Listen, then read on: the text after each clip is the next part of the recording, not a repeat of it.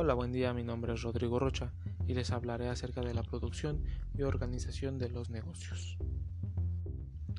Primero tenemos que saber que las empresas tienen una función de producción que en el sentido económico es la relación técnica que existe entre los factores de la producción que da un nivel dado de producto. En administración, la función de producción se refiere propiamente a la organización del trabajo y la producción para el logro eficaz y eficientemente de su producción.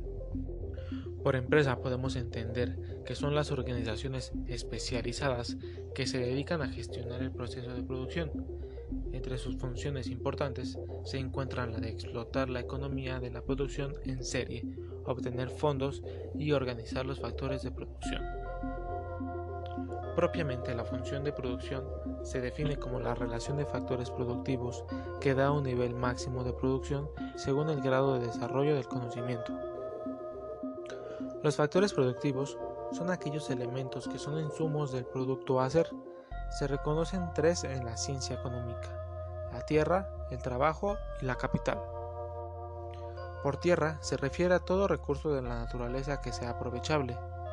Por trabajo se entiende que es la mano de obra disponible. A ellos se les nombra trabajadores y perciben sueldos y salarios. Por capital se hace mención a todos aquellos bienes que sirven para hacer otros bienes. A ellos se les nombra empresarios o burgueses, y su ingreso se deriva de las utilidades, intereses y beneficios que se obtengan en la empresa. Los factores son fijos y variables. Los fijos, como la tierra, son sujetos de explotación y los variables como el trabajo y el capital se relacionan con el fijo según sea el grado de conocimiento técnico alcanzado. El producto marginal es el aumento del producto total a efecto de una unidad adicional en el uso de un factor productivo. Cuando una empresa entra en funcionamiento, es necesario prever y coordinar los recursos para poder fabricar el bien o prestar el servicio asignar los recursos de la empresa, establecer los ritmos de producción más convenientes de acuerdo con los requerimientos de las instalaciones y los compromisos adquiridos, y mantener bajo control los volúmenes y sus costos de acuerdo al presupuesto derivado de la planeación, son los objetivos que las organizaciones tienen que cumplir. Normalmente la demanda que debe ser atendida no es constante en el tiempo, sino que sufre variaciones, habitualmente de tipo estacional, a las que se les deben de hacer frente. Para ello se deben de tomar una serie de decisiones a corto plazo y a veces a muy corto plazo conforme vayan llegando los pedidos. Así pues, dado que la demanda es incierta, la empresa tiene que tener un plan de producción que mes a mes tiene que ir actualizando. Los factores más importantes que tiene que tener en cuenta son los costos de almacenamiento y los costos de modificación en la tasa de producción. También se tiene que tener en cuenta en primer lugar la posibilidad de alterar la tasa o ritmo de producción y en segundo lugar la de alterar la demanda. Los elementos básicos del sistema de planificación son el horizonte temporal o periodo de tiempo a través del cual se extienden las decisiones de planificación, la capacidad de producción, la tasa de producción, el stock al principio y al final de cada periodo, así como los costos de producción y almacenamiento.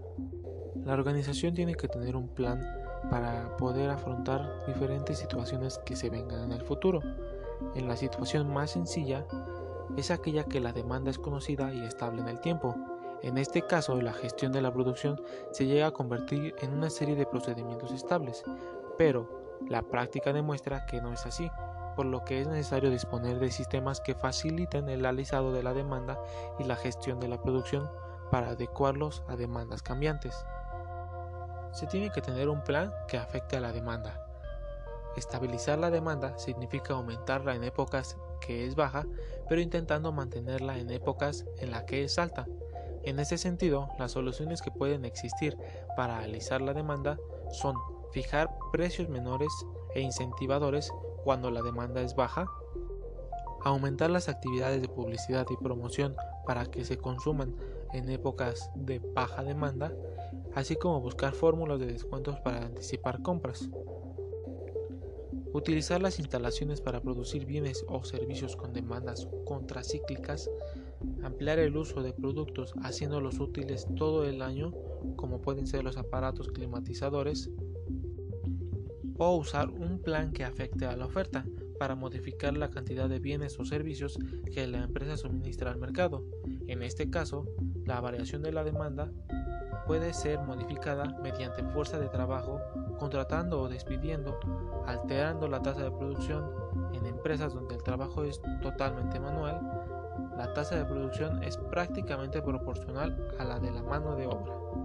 Hay dos estrategias a seguir para solucionar estos problemas, que pueden ser mantener una producción regular ajustando la demanda a través de los inventarios y variando la tasa de producción para ajustarse a la demanda.